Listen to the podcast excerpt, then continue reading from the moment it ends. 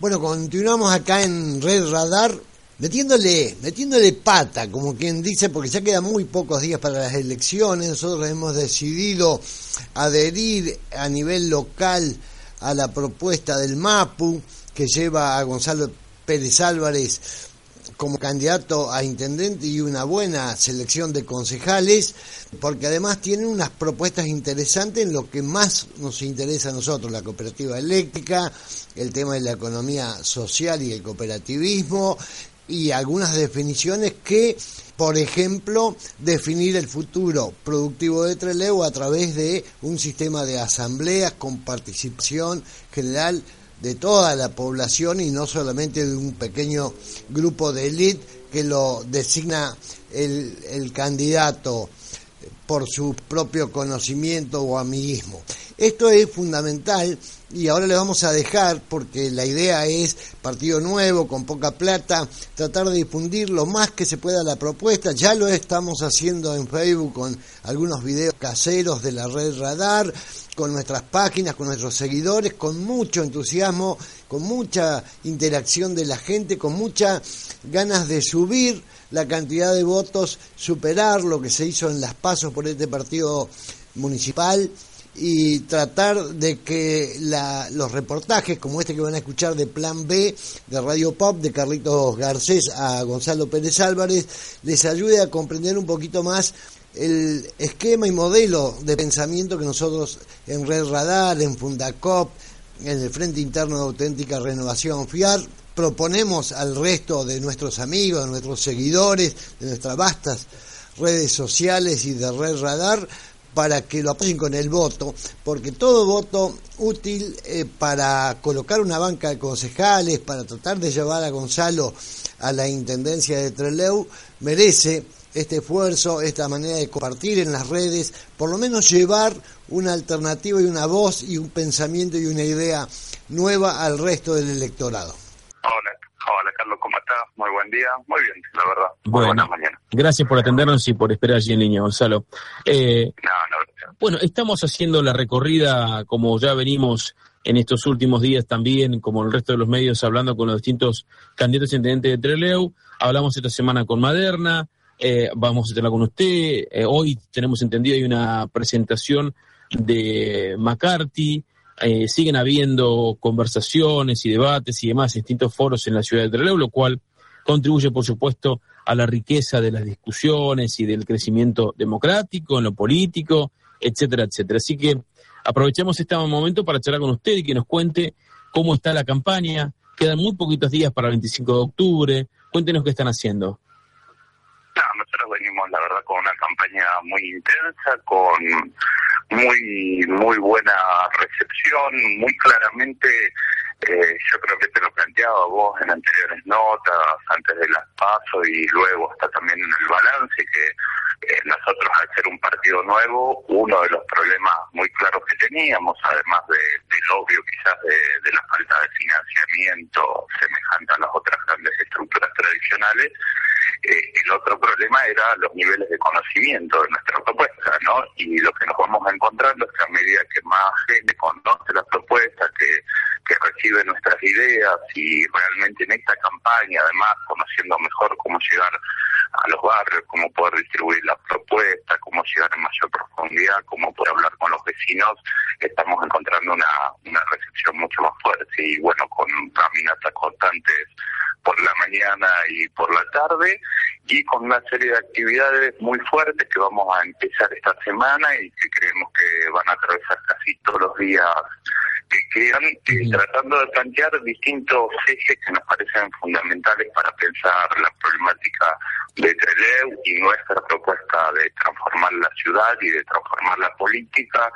Bueno, como por ejemplo, hoy vamos a tratar de plantear algunas cuestiones sobre qué reformas profundas creemos que hay que hacer en el Consejo Deliberante para que empiece a ser un organismo vinculado realmente a la sociedad de Treleu.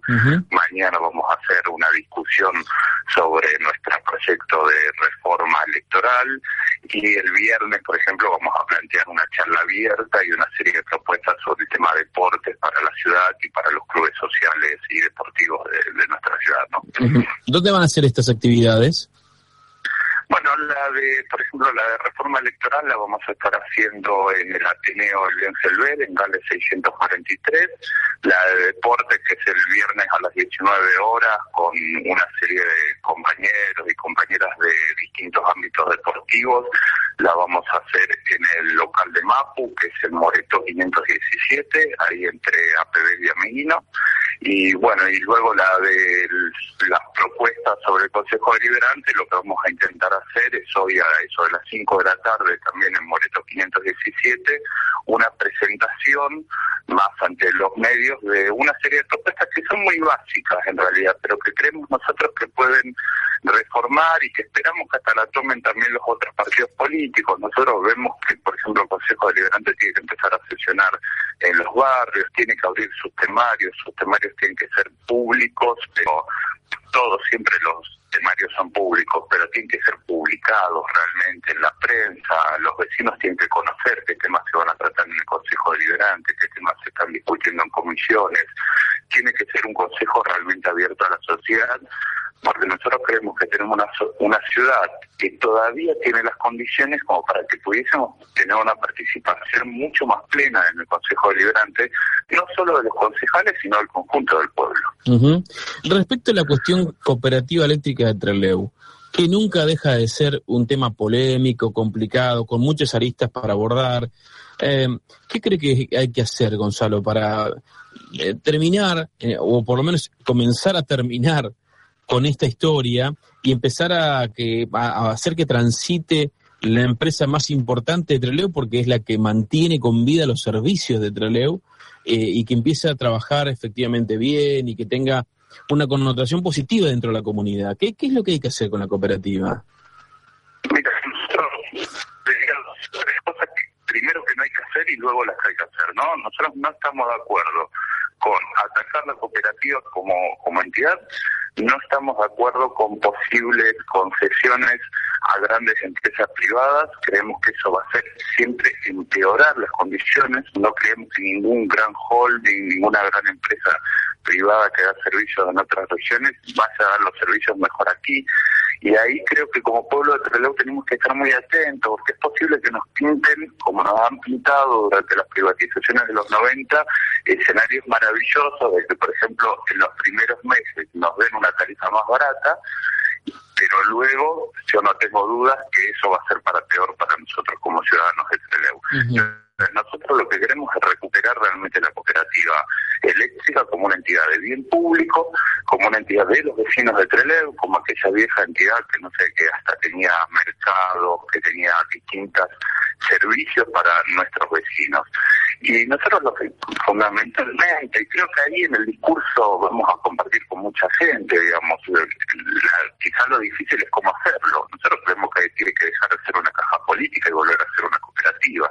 Para eso hay que sacar a los grandes partidos, no a la gente de los grandes partidos, porque si la gente de los grandes partidos es elegida, perfecto, pero que deje de ser manejada por los partidos políticos como caja política, que creemos que es algo que todos sabemos que viene pasando hace mucho, y a partir de eso, de romper con que sea una caja política, de que esté gente que realmente esté para el bien de la cooperativa, creemos que se puede empezar a planificar toda una serie de cuestiones muy relevantes que permitan recuperar la rentabilidad de la cooperativa.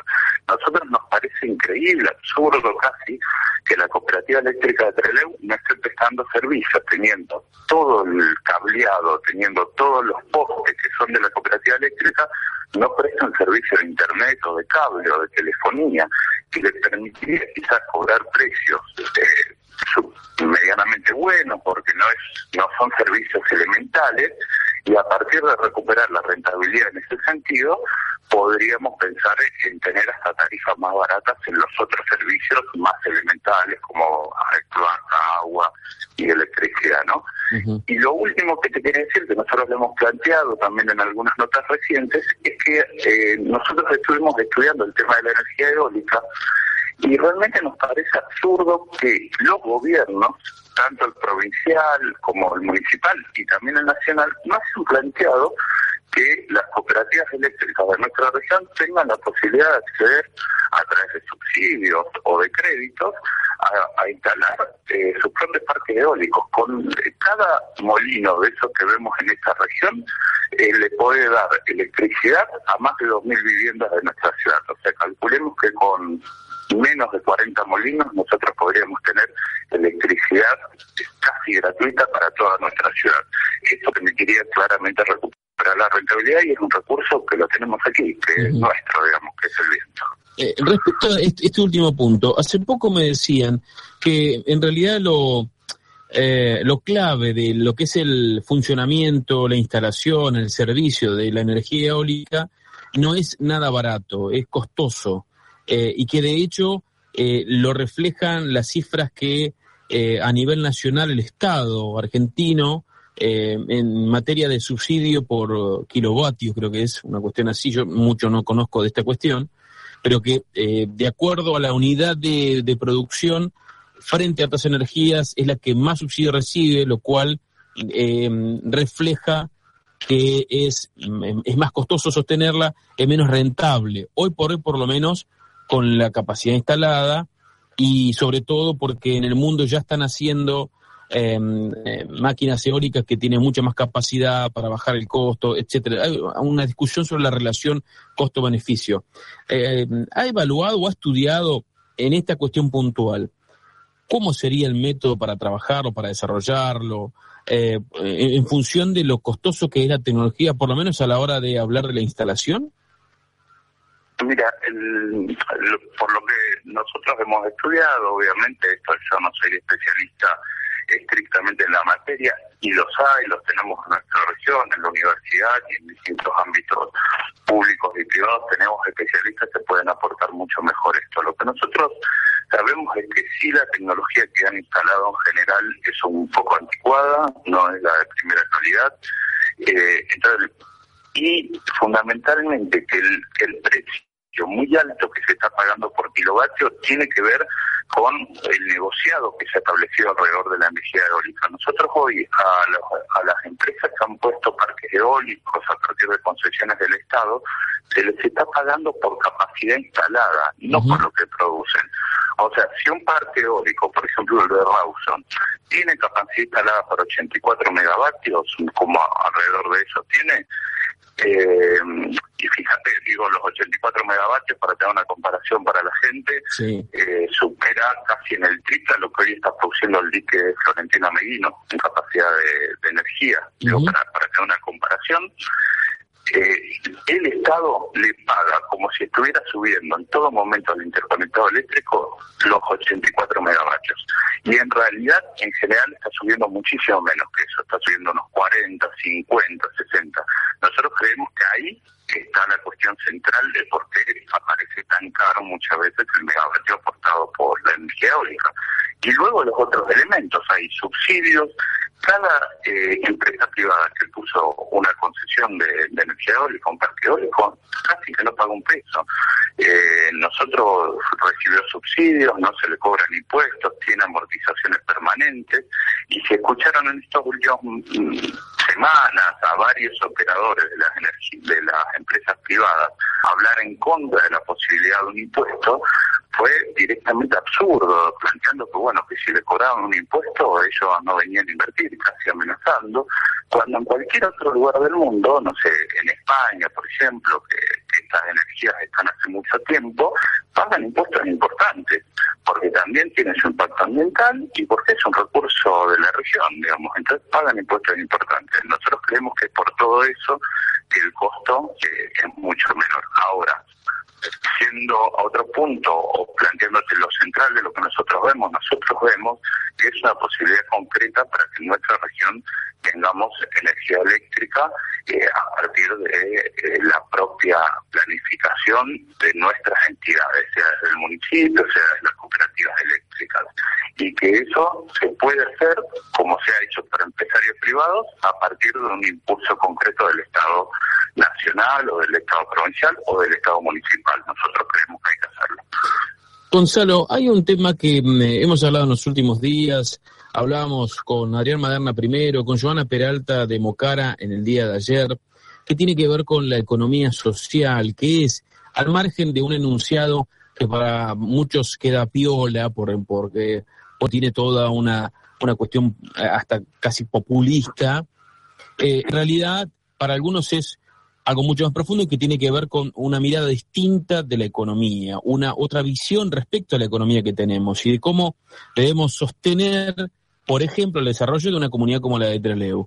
Eh, ¿Se puede aplicar la visión de una economía social a la ciudad de Trelew así como la tenemos o no? ¿O, hay que trabajar de otra manera la cuestión económica aquí en Trelew?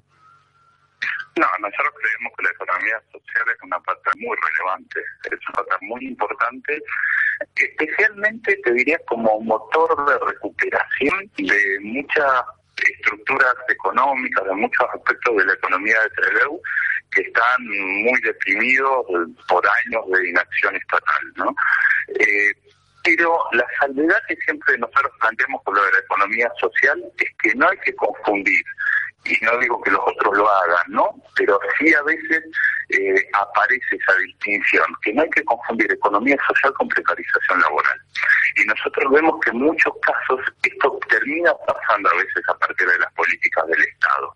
Nosotros estamos de acuerdo, trabajamos fuertemente junto a muchas de las cooperativas de autoconstrucción. Hoy hay más de 40 cooperativas de autoconstrucción de viviendas, de distintos eh, obras en nuestra ciudad. 40 cooperativas, son muchísimos puestos de trabajo y son formas de autoorganización de la gente de los barrios. Y que realmente han hecho todas las obras que se les ha dado, no hay una obra que se les ha dado a esta cooperativa de autoconstrucción que no se ha tenido finalización de obras, que se ha tenido problemas graves en la construcción, a lo sumo lo tuvieron, no sé, muy poquito en la primera obra, por desconocimiento de cómo hacer las viviendas, pero luego eh, ellos mismos corrigieron esos errores, no cobraron por el trabajo que, que no habían hecho. Siempre, la verdad, han tenido un desempeño excelente. Nosotros eso lo conocemos. Ahora, también vemos que a veces cuando esas soluciones que deberían ser soluciones medianamente transitorias y luego avanzar hacia puestos de trabajo con, con los plenos derechos de cualquier empleado en blanco, se van manteniendo y se van profundizando eh, y muchas veces se van perpetuando. Bueno, nosotros creemos que hay que haber una intervención fuerte del Estado para ver cómo planificar que esa gente que empezó como economía social y con ciertos niveles importantes de precarización laboral, sigue construyendo una economía social, una economía de nuevo tipo, pero a la vez con los plenos derechos laborales de cualquier empleado blanco en el sector privado o en el sector estatal. Y eso creemos que que ser la intervención del Estado en ese sentido y a la vez fomentar fuertemente un desarrollo mucho más integral de, de la economía social y la articulación entre las distintas entidades cooperativas. Eh, si las cooperativas empiezan a articular mucho más fuertemente entre sí, pueden hacer muchísimas más obras y quizás hasta presentar, como en general lo vienen haciendo, costos mucho más bajos que las grandes empresas privadas. Gonzalo, gracias por estos minutos en esta mañana. Vamos a seguir charlando seguramente de aquí al 25 de octubre. ¿eh? Le mando un abrazo grande. Dale, Carlos, un abrazo grande y muchas gracias a vos y a todos tus oyentes. Que tengas buen día. Hasta luego. Gonzalo Pérez Álvarez, candidato a intendente en la ciudad de Trelew por MAPU. ¿eh? Eh, estábamos charlando sobre eh, dos cuestiones que tienen que ver, dos de varias que en realidad vamos repasando. ¿sí? Hablaremos de vuelta seguramente antes del 25 de octubre con Gonzalo a propósito de las otras cuestiones que están dando vuelta. Pero lo de hoy es lo de la cooperativa eléctrica y la de la eh, el apartado de la economía social que frente a las situaciones que atraviesan, por ejemplo, ciudades como la nuestra, Trelew, se vislumbran como herramientas sustanciales para la transformación económica, para la reactivación económica. Pero es cierto, lo que plantea Pérez Solores me parece es acertado, no hay que confundir economía social con precarización laboral. ¿eh? Al margen de eso, la economía social, lo decía Maderna el lunes, el martes. Eh, sí, no, el lunes. Lo decía el lunes y lo hablamos ayer también, claro, por, claro, el lunes por teléfono hicimos una nota con él, ayer en vivo aquí en el estudio, ahora está. Ayer nos lo decía, a mitad de mañana hablábamos con Joe Peralta de Mocara y ratificaba justamente la importancia de la economía social y lo mismo hacía hoy charlando con nosotros Gonzalo Pérez Álvarez, planteando que es una pata muy importante como motor de recuperación de estructuras deprimidas en términos económicos en este caso en la ciudad de Trelew. Las nueve y cuatro minutos. Nosotros le damos punto final a la edición de hoy de Plan B Radio y nos encontramos, por supuesto, durante la mañana charlando de vuelta con ustedes aquí en el estudio, pero con los amigos de Rebeldes sin Pauta, con las notas políticas y las cuestiones que tienen que ver con la realidad de nuestra provincia. Gracias por acompañarnos en Plan B. Mañana a las 8 estamos de vuelta. Chao.